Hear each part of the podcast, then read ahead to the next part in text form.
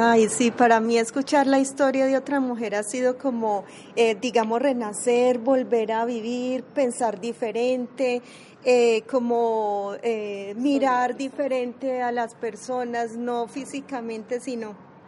cuando yo conozco, digamos, su ser, lo que está dentro de ella, entonces aprendo a perdonar, a, a, a respetar, porque entonces ahí entra lo que me encanta, que es el respeto a la diferencia. Entonces yo pensaba de esa manera, de, de esa manera negativa de tal persona, entonces la conozco, no conozco su ser y empiezo como, eh, como a, a